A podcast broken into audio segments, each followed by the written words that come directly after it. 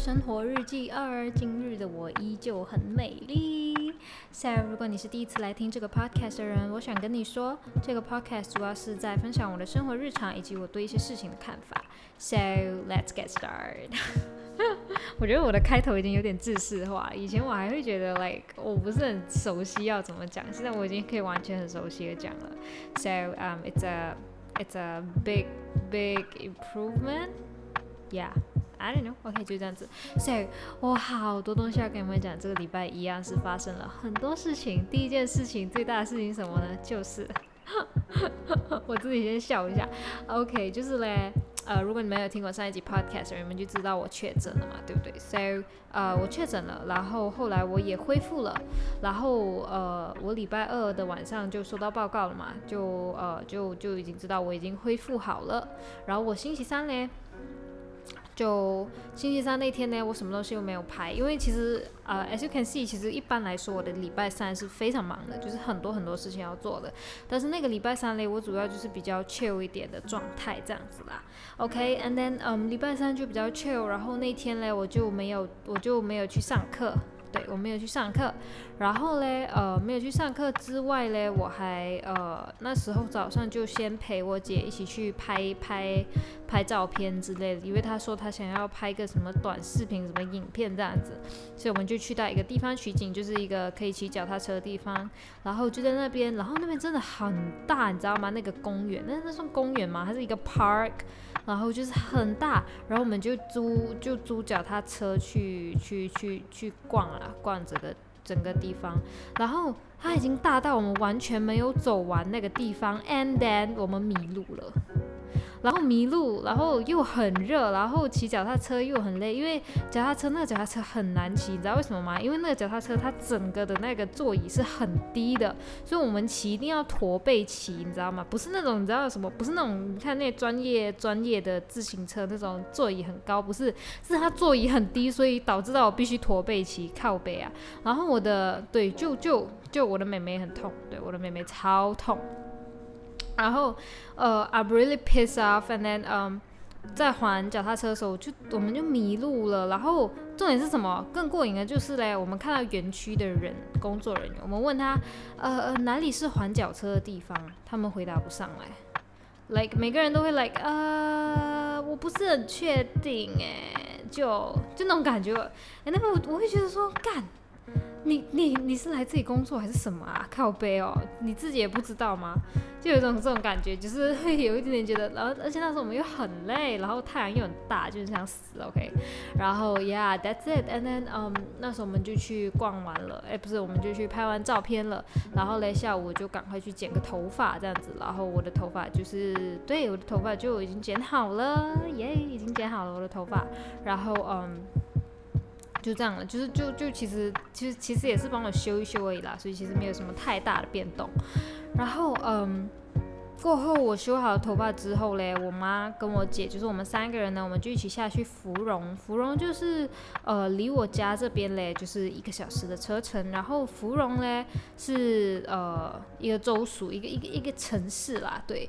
然后那个城市嘞就是我跟我姐，就是我们都中学六年都是在那边度过的，因为我们在那边读书，然后在那边住宿舍，所以其实我们可以算半个芙蓉人，对。然后我妈嘞就真的是芙蓉人，因为她是在芙蓉出生。在芙蓉长大，后来呃成家了，才搬到来这种市中心的地方。So yeah，那我们就回去芙蓉。这次我们回去芙蓉呢，是因为我妈嘞，她要找她的，因为她我妈其实有有在投资一些股票的东西，然后这是她很久以前就在投资的东西。然后嘞，呃，不知道什么东西，总之他就是要。他就是要呃，好像是要更新他的地址，对，因为我们之前搬过家嘛，要更新地址，所以他就要回去找他的那个什么股票 agent 股票中介嘛，对，然后就就去处理这个事情，所以所以我们就下去芙蓉，就呃跟他一起去处理这个东西，然后顺便我跟我姐我们两个都开一个投资的账户这样子。And then，嗯，呀，所以我我我我差不多要开始投资了，which is a 呃很大的一个进步，因为我上个礼拜已经讲了嘛，就是我不能再用以前的老方法去赚钱了，因为那是最冒险、最冒险的事情，所以呃我决定要开始用更多的方向去赚钱这样子。在这是我的其中一个方法。然后重点是什么？就是因为嘞，我其实对我对投资我不是很懂，但是我妈嘞她有在投资中真的是有赚小赚一笔这样子啦，所以我就会觉得 OK，呃，我可以跟我妈请教一下，然后然后就跟她用一样的那个股票中介。然后后来我的确现在这个股票中介跟我妈的那个是一模一样的人，但是。不知道为什么他就是有点被动的状况，你知道吗？我不知道，我我不知道，like they supposed to be like that or or like what I don't know。But 就是你知道怎么样啊？情况就这样子，OK，呃，我们就给了我们的资料，然后嘞，呃，可是我们开账户要钱嘛，要十块钱，然后那时候我们身上没有现金，然后嘞，那个办理帮我们办理这个开开账户的这个手开账户的这个程序的程序。流程的这个小姐姐嘞，还说没关系，那你就直接找你的股票中介，过后你就呃可能转账给他就好了。我就 OK，然后回去之后嘞，我就跟我妈要了她的电话，然后我就还蛮积极的，我就给了她钱啊之类的。然后我就开始问她，呃，你现在是不是需要什么呃 bank statement，就是你的银行银行银行，我不知道那叫什么，就是你的银行的那个。记录还是什么之类的，然后我就给了他，然后给了他之后，他就没有回复我了，你知道吗？我就觉得 like what the fuck，and then 我就直接我就直接给他两个问号，因为我发那个文件给他的时候，我就问他说是不是这样子的这个文件的格式，然后他完全没回复我，所以我过了好几天，我就发现到他妈他没回复我，我就给了他两个问号，他才回复我，他说啊啊。，Hello，呃，你这个嘞，我星期一去上班的时候要帮你看一下哈，就是对，然后祝你有个美好的周末。And then I was like, OK，所以他我不知道他的言下之意是什么，是觉得我不应该在周末的时候去打扰他，还是怎么样吗？I don't know, man, I don't know. And then I was like, OK, fine。然后现在已经星期二了，他还没有回复我，那我就觉得 like，要，股票中介是这样子的嘛，就是你找他的时候，他才会 like。就是有种慢悠悠的出来这样子嘛，我就觉得很奇怪，我不知道股票中介是不是这样子，但是我只是想说，我就觉得很奇怪啊，好像我们做股，我们我们投资的人，对我们投资人，我们有时候就是就是公司他们也会呃收我们那个什么手续费嘛，so 收我们的手续费嘛，那他是不是应该其实要更加积极的去做这些东西嘞？我我不是很确定。股票中介是不是是不是有就是他们的业绩是不是靠那个投资者投资的数额去决定？我不知道他们怎么算，但是我就觉得他这么不积极，我而且我是一个完全 like 零基础的投资者，诶，我不知道我给了 OK，我今天我给了这个什么什么银行的交易记录之类的，然后明天嘞，你你也没跟我说我需要什么，你没有跟我说需要什么，然后我也不知道，然后我也我也不知道从哪开始，and I was like。What the fuck？然后他也他也他也没说，他什么都没说，我就觉得 like yo，我我是完全零经验的小白，你至少该要告诉我你该怎么做吧？就好像 OK，今天今天可能有个人叫你做蛋糕，或者是你自己想学做蛋糕，可是你完全不知道怎么做，OK，然后你前面就站着一个什么呃做蛋糕的那个甜点师傅好了，然后就看着你。他就看着你，然后你你就看着那一堆什么鸡蛋啊、面粉、糖，你就看着，你也不知道怎么做，完全没有概念，零基础、零概念。然后那个人他也不跟你讲，就是那种感觉。我就 like what the fuck，你到底要不要讲？我现在到底要做什么？我不知道啊！我现在是要先拿鸡蛋，还是我现在我先要拿面粉，还是我现在应该要融那个奶油，还是怎样？我不知道，真的不知道。就是有这种感觉了，我就觉得 Oh my God，我就觉得很烦，你知道吗？我就觉得我不知道，我不知道我这样子是不是有点太过苛刻对人，但是我会觉得你至少给我看到你是有在上心的，我把我的钱交给你管理，你这种这种完全没有什么在 care 的感觉，会让我觉得哟，我的钱是不是安全的放在你这边，会有这种感觉，你知道吗？然后我妈就说，可能因为她已经要退休了。And I was like, fuck，她要退休了，难道就不可以把我放给一个什么新人？没关系，我我我就是一个新人来 handle 我，我也 OK，我完全 OK。但是我就是不要这种什么东西都不跟我讲，这样我要做什么？我不知道我要做什么啊，那种感觉你知道吗？然后或者是说一些比较重要的一些条款 terms and condition，他至少要跟我讲吧。如果我什么都不知道，OK，好，比如说，比如说，假设说这个公司他有说什么啊，你必须要满一百块钱的利润，你才可以把那个一百块钱拿出来啊。如果你只知道十块钱的话，这十块钱数额太小，你就不能拿出来。有些可能有些地方会这样，我不知道，我不知道会不会有可能可能会有，right？然后如果今天他没有跟我讲这些，他他以就是以他这种性格，他可能不会跟我讲这些。然后等到哪一天我赚到十块钱了，我会觉得哦，我现在需要那这个十块钱，然后我要去拿，结果他才跟我说哦，没有满一百块不能拿，这样我就会很生气，我就会觉得说为什么你一开始没跟我讲嘞？我不知道啊，然后现在我要用你才跟我说不能，就就就就很讨厌啊，就很鸡掰啊。就这样子的感觉吧，我会觉得，like 你什么东西都不讲，你应该要先讲清楚吧，就有这种感觉，就觉得很烦，你知道吗？我就觉得，Oh my god，我就想要换一个人，你知道吗？我就觉得说，既然你既然他都已经有点退休状态，那没有关系，他可以把我完，他完完全全可以帮我转接给其他同事，我真的没有关系。其实我不在乎那个中介是谁，我只是需要一个真的是负责任的，OK，就这样子。哦，fuck that OK，这个东西我已经抢完了，OK，so，哦呀，然后现在我们要来进正正正正正式的这个正式的题目，就是来，我跟你们说，世事难料，而且很悬，真的很悬，这些东西就是，OK，我中了，我中了我肺炎，礼拜四我就去上班了，对，礼拜，等一下我看一下那个时间线哈，等一下哈，我的日记开日记哈，等一等哈，我有点乱现在。就等嘛得可点塞。对，就是星期四，因为我们周休是星期三嘛，就是公休，每个礼拜的公休是星期三，星期三放假，然后星期四就再回去上班这样子。然后嘞，你们知道怎么样吗？就是呃，对。就是礼拜四那天呢，OK，我去上班了。然后礼拜四我就有去上班，就是我一个礼拜没去上班了嘛，就很多东西要等着我去处理，OK。然后处理处理处理处理，OK。然后礼拜五嘞也是没有没有顾客，然后我就一整天都在摸鱼，要累，要 要要死掉。你知道，其实摸鱼也是很累的一件事情。OK，礼拜五就这样过去，礼拜四、礼拜五过去，然后礼拜六我的同事他就中了肺炎。他怎么中？他怎么发现自己中了嘞？是这样子，那天呢，礼拜六那一天嘞。礼拜六我就那天我怎么样？我就呃在家里，我在家里干嘛？哦，我那时候很早醒来，因为我最近都我我这段时间都很早醒来嘛，我就很早醒来在练琴，练着练着练着，然后我就睡着了。你知道为什么？因为最近我一直一直跟自己说六点半就要起来，然后六点半醒来对我来说是很难的事情，就是。呃，我会一直睡着，OK。然后那一天我一样，果不其然我又睡着了。然后突然间呢，我的手机就响了，就不是响，就是那个信息有信息来。然后我就鬼使神差的就有精神了，然后我就点开看，我就看到我的经理他发了一个照片，是那个就是自己试的那个试剂，对，快筛试剂，自己自己在家里测的那个，有两条线。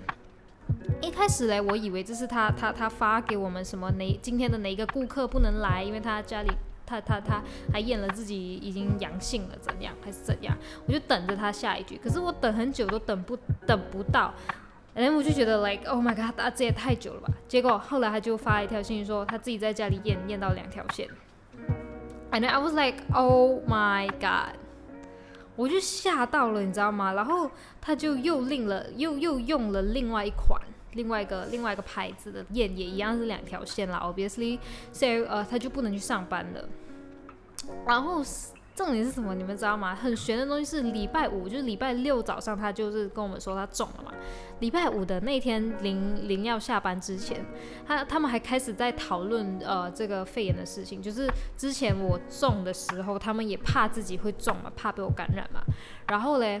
他们就是我我的那个经理，他自己其实已经想好，就是如果自己真的是已经有中了的话，他就要去酒店隔离，因为他是自己在外面跟别人一起合租房子的，然后他合租的房子嘞，他的那个浴室是跟别人共用的，所以他没有办法去住那边，他就只能够去酒店。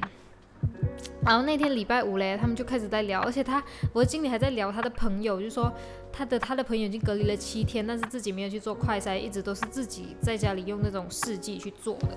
然后就这样就就就讲讲讲讲，然后我没有想到第二天他就中了，就是有种 Oh my God，这个东西也太奇怪也太神奇了吧，居然就中了哎！就是我们前就是前一天才聊到而已，第二天他就中了，我就觉得 What the fuck。And then 呃，我自己也没有很紧张，为什么嘞？因为嗯，对我我不知道为什么我就不紧张，然后我就自己在家里验了，就一条线。去到公司，我的同事就叫我再验一遍，也是一条线。所以我完全没有紧张，然后再加上我前一天呢，其实没有跟他一起吃饭，所以就基本上 OK。然后嗯呀，然后这样子就算了。然后那一天呢，我们就怎么样？我们就是那天我就我们就有个顾客要来拆线嘛，因为拆线这个东西是不能等的，你一定要在那天那一天那固定那一天拆掉，不能等的。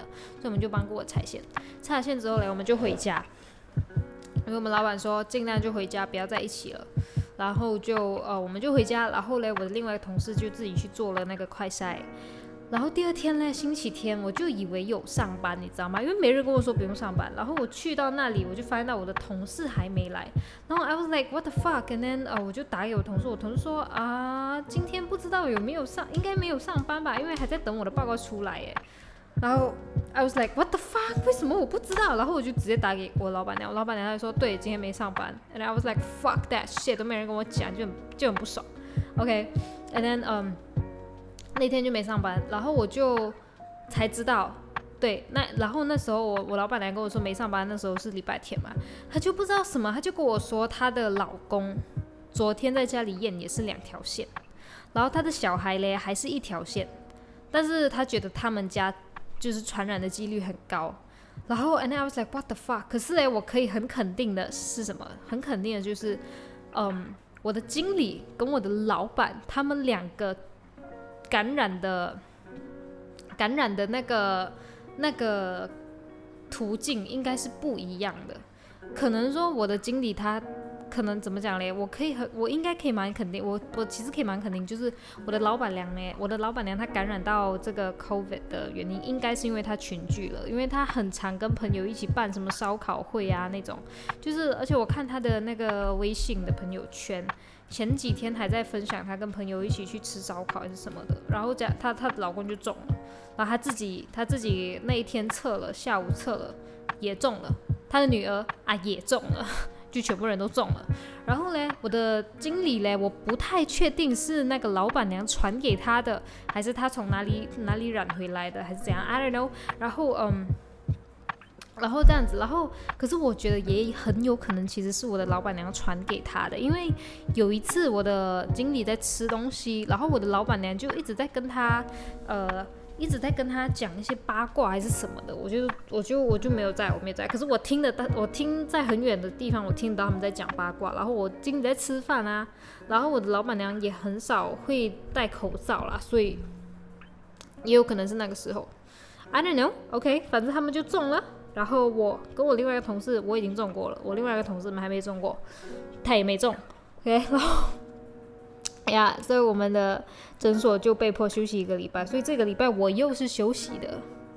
就很赞，但是这个礼拜嘞，相对的就没有像之前一样那么 tough，就是每个礼拜，哎，每个每一天一定要几点醒来，一定要做多久的东西没有，因为这个礼拜嘞我是偏忙的。怎么讲？礼拜六那一天嘞，我有在上班嘛，然后呃那天我也没有对自己有太太太严格是什么，然后礼拜天嘞我就去补课了，因为我很久没上钢琴课了，将近半个月，我去上课，然后老师说，哎，你其实弹的不错，你进步了很多，so I'm so happy with that，OK，and then um。礼拜天去上课，然后礼拜一没有去上，没没有上班嘛，我就 decided to go 呃那个 production 的，就是音乐制作的那个课程，因为嗯我也是一个礼拜没去上了，所以我就去上，然后呀，然后那天我去上上就是上那个音乐制作课的时候，我后面呢就有一个男生，我听到他的音乐很赞，你知道吗？他音乐真的很赞，他应该是一个马来人，因为我听到他的歌是马来语的。但是他跟老师讲话是用英文的，而且英文也是蛮溜的。But 我猜测他应该是个马来人。然后嘞，他的歌的面向是那种 pop song、R&B song、rap song，对 rap，对饶舌比较多。然后是 R&B 饶舌、trap 饶舌之类的。然后你知道吗？就是我那时候我迟到了，所以那时候我的老师已经在跟那个男生在在讨论他的音乐了。然后他们就开始播音乐，因为他们是用喇叭放出来的嘛。我就觉得，like oh my god，他们哎不是，我就我就一一开始我以为他们是在 YouTube 找什么 reference 之类的，但是后来我才发现到，这个是那个男生自己的作品，然后我就觉得这个完成度之高，我觉得很赞。虽然说我老师说他可以再呃做多一点东西 on the mixing，but 我觉得他已经是很赞的一个音乐了，就是他的 vocal 完美，然后他对一些就是他后面加的一些 effect，然后他整个整个东西我就觉得是已经是完成度是高的，对，就是很赞，然后。我现在就很后悔，就自己为什么没有去跟他要 IG 还是什么的，因为我觉得他音乐是真的赞。然后我现在就是一万个后悔。下次我遇到他，我一定要跟他说，你的音乐真的很赞。然后你有你有 post，你有你有什么作品是放在网上的吗？其实我真的就是觉得超赞的他。OK，然后那天就这样子，然后嗯，那天我去上课嘛，然后嗯，我就回来，然后我就请了我家人就吃一个吃 Subway。我不太我不太确定台湾怎么叫哎，Subway，赛赛宝威，我不知道哎，Subway，S U B W A Y，Subway，and then um yeah，呃，为什么会突然间这么大方呢？是因为我最近嘞，呃，就是 you know，我最近其实其实是蛮相信吸引力法则，就是我要想象。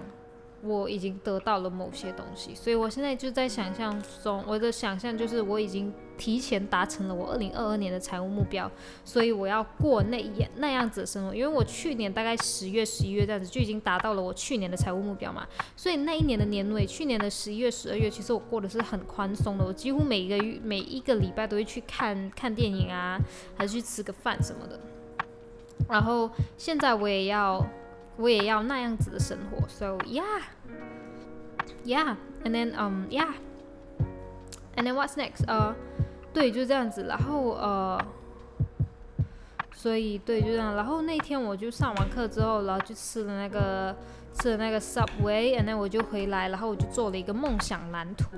对，就是你知道，就是那种什么激励营会做，就给你一个很大的画纸，然后你就画你你想成为怎么样的人这样子。但是我画的是有点类似那样子的 concept，but 是说我已经做到了哪些事情。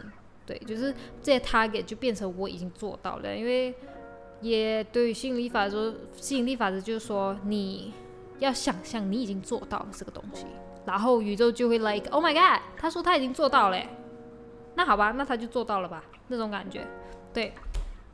So，呃，我在那个梦想蓝图上面是很清晰的写了两点。第一点就是我的 account balance，就是我的银行存款。另外一个就是我拿到了，呃，我现我即将要去读的大学的一个奖学金，对，一个学费半年的奖学金，奖学金这样子。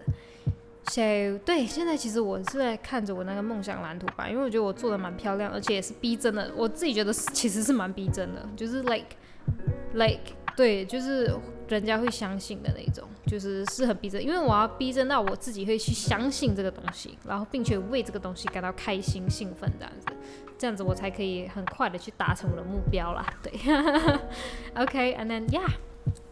哎，礼拜一就这么过，礼拜二就今天。今天呢也是偏忙，然后今天早上嘞，我就先陪我妈去她的公司，因为呢，今天我们的公司的招牌终于上了。因为之前我们的招牌，我们就是开店之前我们还没有放招牌，那个招牌是前店家的招牌。然后现在我们终于放了自己的招牌上去，就很开心，然后也很为我妈感到开心，因为他终于做了自己喜欢做，而且。也会让自己开心的事情，所以是真的很替他开心啦。对，然后，呃，对，然后我吃了个午餐，我姐就载我回家，然后嘞，晚上我就要去打泰拳。对，今天是我第二次打泰拳，然后我跟你说，第二次打泰拳跟第一次的那个体验真的是差相差甚远。第一次我会觉得 like I knew it，就是我可以做得到，我 OK。其实整整个课下来之后，我其实没有什么太大的觉得自己。很累啊，做不到的地方。但是第二次真的是让我累到了，我不知道为什么，其实东西都一样了，但是对我来说就很难，就好像说我要练一个 kick，就是我要练一个右右侧踢这样子啊，就用右脚踢出去踢沙包这样子。然后之前我可以踢得很好，当然我不可以说踢到一百分满分，但是比起这一次的这个这个这个表现，我上一次肯定是比较好的。然后我打到我的脚好痛，你知道吗？上次我根本没有打的这么痛，这次真的是你各位超痛的好不好？然后再加上他还有叫我用膝盖顶顶顶某呃顶那个沙包这样子，就是用膝盖去踢这样子，哇，那个也很痛，因为我的我的膝盖到沙包的时候嘞，它会有一个它会有一个摩擦的那个感觉，就是摩擦我膝盖皮，超痛，就做一次。就 OK 了，做第二次、第三次，Oh my god，很痛，而且再加上他要你用你的力，你的全部的力去顶上去，Oh my god，我的膝盖超痛，你知道吗？这超痛的。然后就就对，就是我现在我的脚，我可以很肯定哈，明天我的脚八成就是会淤青。八成哦，八成，因为现在是蛮痛的其实。然后我不太确定明天自己的肌肉会不会酸，但是明天晚上我还是要再去那个泰拳班，所以希望我的希望我的身体可以好一点哈。哎呀，第二次就是这么的夸张，第二次的体验，但是整体来说还是不错的。然后呃那时候我就遇到了一个，就是我们上一次第一次打泰拳的认识的男生，他知道我肿了。肺炎，他就说，呃，怎么样？我就说，我真的没感觉，而且好了之后也没有留下任何后遗症，就这样。然后他就 like，OK，哭哭，就这样。然后我就幸福，哎，不是，我就快快乐乐回家啦。对，然后嗯呀，so 基本上这就是我这个礼拜发生的比较重要的几个事情，这样子啦。so 其实也是蛮开心的。然后最近就是我看吸引力法则，他就说为什么我一直在讲这个东西？但是就是嗯，对我觉得我我我是相信吸引力法则的这个东西的。有些人会不相信这个东西，但是我觉得 it's okay for you to 呃 don't believe it or like um yeah don't trust it。这是这是 it's totally okay。但是对于我来说，我是相信的，因为其实嗯。很多的理论我是相信，比如说有些人会觉得世界上没有鬼，但是我虽然说我没有看过鬼，OK，我没有看过，说实在，但是我相信这个世界上有鬼，但是可能那个鬼的形象与我们平常人所定义的不太一样呢，谁知道？可能有些鬼。就是可能有些鬼不是我们想象中的这么恐怖，可能有些鬼也不是我们想象中的这么的凄惨之类的。我但是我相信有这样子的东西，我相信有鬼这个东西，我是相信的。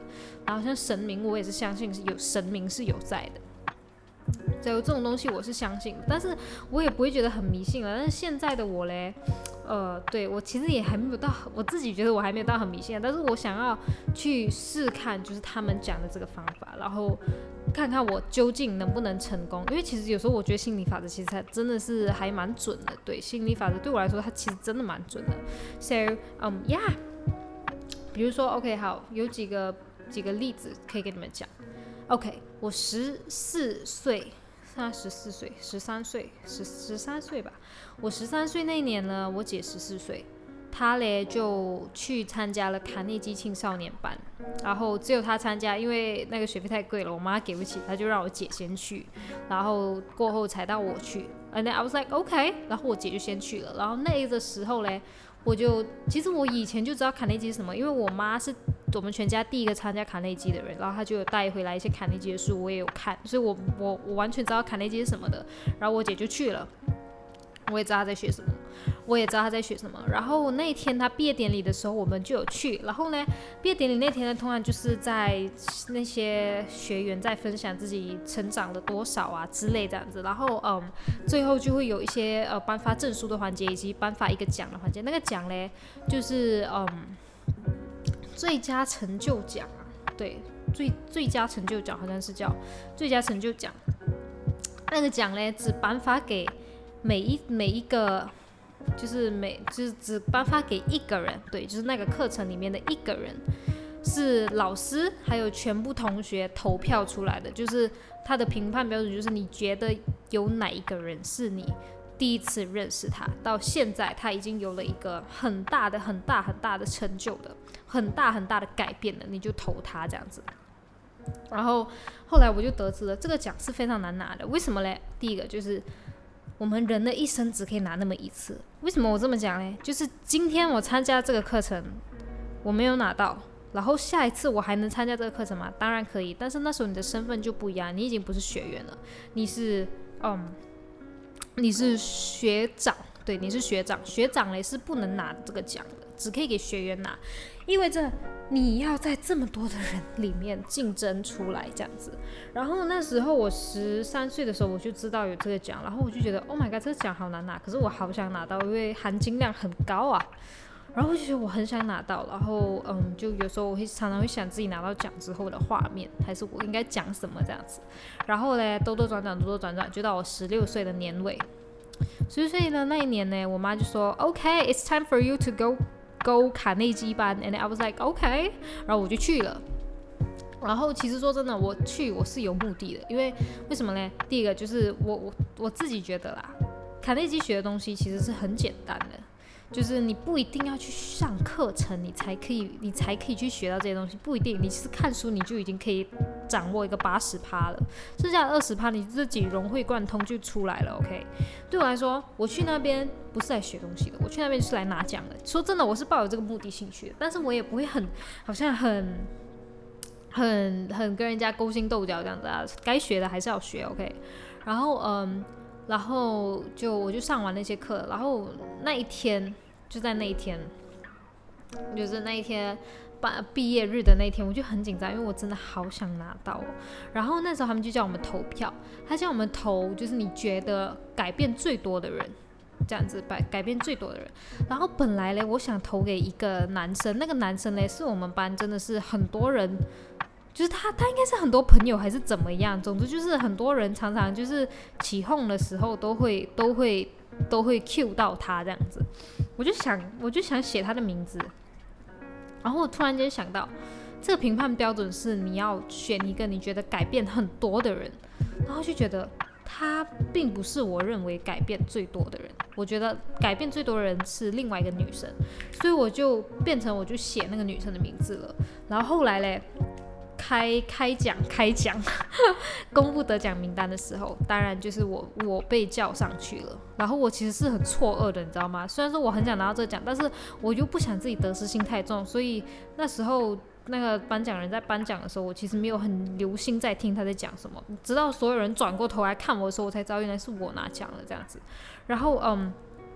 呀，and then 其实我回家之后我就在想，因为我姐那时候是学长嘛，对她知道每个人的投票，每个人的每个人的那个，对每个人有多少票这样子。然后她跟我说，我跟那个我刚刚讲的那个男生其实只差一票，所以我在想，如果今天我真的去投那个男生的话，今天那个结局就会不一样。So 就是有种很侥幸的感觉，但是我觉得这是一个吸引力法则的缘故。然后还有第二个，就是我觉得最悬的事情就是这样子。我的初恋男朋友，那时候嘞，我们其实二零一八年的年头就认识，真的是一月一号那种，就一月一号、一月二号、三四五那那那那段时间我们就认识了。然后我们也知道彼此是谁，我们也知道彼此是在哪一个我们的共同就是我们的共同社团，对。然后我们也知道彼此是谁，但是我们是真的是点头之交，或者是如果有什么社团活动的时候，我们才会聚在一起。没有的话，我们是完全就是两个不同世界的人。And then，嗯，那时候我跟他关系真的是这样子，就是我们对彼此没有什么其他想法。然后那时候他还有喜欢的人，然后。那个那那个状态，然后有一天我去上厕所，上完厕所之后，我出从那个门口出来，我就突然间有一个影像，就是有一个很真实的画面出现在我面前，就是那个男，就是我那个初恋站在我面前跟我讲说我喜欢你这样子，and then 我那时候我的脑袋就就就闪过了这个画面，and then 我自己我还有我还有我，and then and then I was like。哇哦，什么鬼啊！我自己有 like 哇哦，什么鬼？然后我自己，可是其实我有时候就是会这种胡思乱想，所以我觉得这这个这个可能就是自己脑袋莫名其妙飘出的一个画面而已，我没有去想太多。但是没有想到，过了几个月之后，这个事情就真的是成真了。但是当然，他跟我告白的方式，跟我脑袋闪出来的那个方式是完全不一样。但是，他就是跟我告白了。所以我觉得很神奇，你知道吗？我觉得这个东西是让我觉得非常的神奇的，就是 like yo，我不知道是吸引力法则还是什么，还是我有预预见未来的能力，但是我觉得这个东西是真他妈神奇，就这样子。所以呀所以其实我在某一方面我是相信吸引力法则，相信你们也可能有有这种情况发生。我会把这个东西当做吸引力法则嘛，吸引力法则啦。有些人他可能会觉得这不是吸引力法则，这是什么？我们能够预见未来什么？Whatever，OK，whatever，how you call it，it's it's totally fine。就是我只相信这个东西，然后我知我就想要知道它是怎么怎么 how it works。So yeah，对，就这样子。So 对我觉得我基本上该讲的都讲完了，然后嗯，对，然后你知道吗？我这个礼拜三就更加忙了，因为我就参加了一个课程，那个课程是 Audio Engineering，就是你的声什么声音工程师这样子的东西啦。然后嗯，Yeah，and then 呃。对，然后他要上一个小时，so which is 很累，让我觉得很累。然后，但是我觉得我们人就是要尽量的去尝试自己的极限啦，对，尝试一下自己极限，我们才可以变成更好的人。对，so yeah，下就是这个以后接着下来的礼拜三，我们都会更忙更忙，非常忙，更加忙这样子。Yeah，so 嗯，对，就是这样子。打个嗝。对，然后我该讲的基本上都讲完了。So 对，然后嗯，我其实也没什么东西想讲的最近。其实其实我已经很久没有讲时事的东西了，我也不知道为什么会这样，但是呃，我就是很懒惰讲。对，但是我都知道，OK，我都知道。先说 OK，So yeah，我该讲的都讲完了。然后嗯，对，希望你们全部人都照顾好自己，就是这样子。Take care. 拜拜